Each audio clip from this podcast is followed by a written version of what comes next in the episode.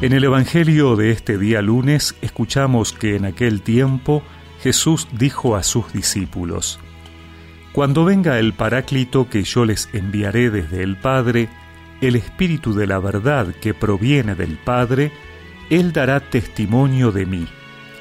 Y ustedes también dan testimonio, porque están conmigo desde el principio.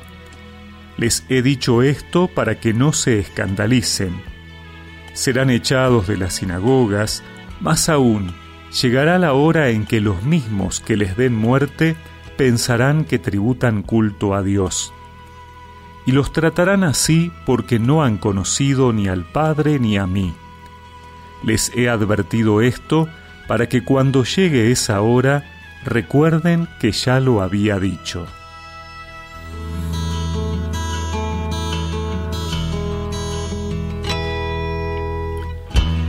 En el discurso de despedida de Jesús que venimos escuchando en este tiempo pascual, el Señor promete reiteradamente el envío del Espíritu Santo, aquí llamado Espíritu de la Verdad.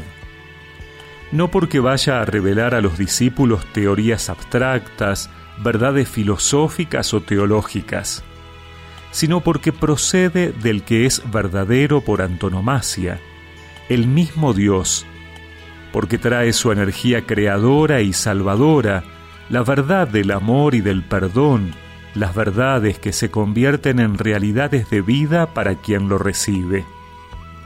Este espíritu de la verdad dará testimonio de Jesucristo, es decir, hará que muchísimos seres humanos a lo largo de los siglos aceptemos su palabra, nos acojamos a su salvación, nos integremos a la comunidad de sus discípulos.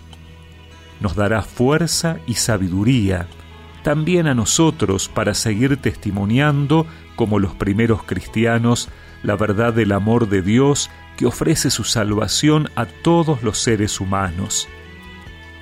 Y por otro lado, Jesús anuncia a sus discípulos las persecuciones y contradicciones a que se verán sometidos de parte de los judíos que expulsarán de sus sinagogas a quienes se atrevan a confesarlo como Mesías e hijos de Dios, y de parte también de los poderosos del mundo que llegarán incluso a dar muerte a los cristianos creyendo que hacen algo grato a Dios.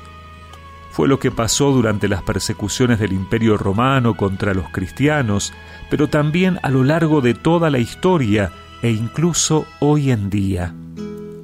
Jesús ha anunciado a sus discípulos que serán partícipes de sus sufrimientos, pero que el Espíritu de la verdad los alentará para que su fe no desfallezca. Hoy nos invita a abrirnos al influjo de ese Espíritu para que no tengamos miedo de anunciarlo a pesar de los rechazos. Señor, te lo pido,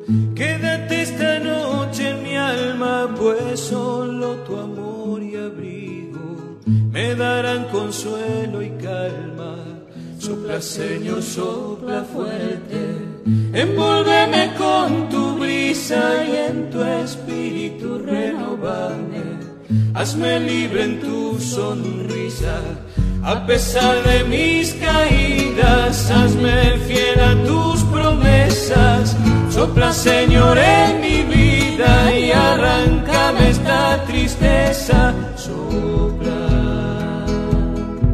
sopla, Señor, tu grandeza. Sopla,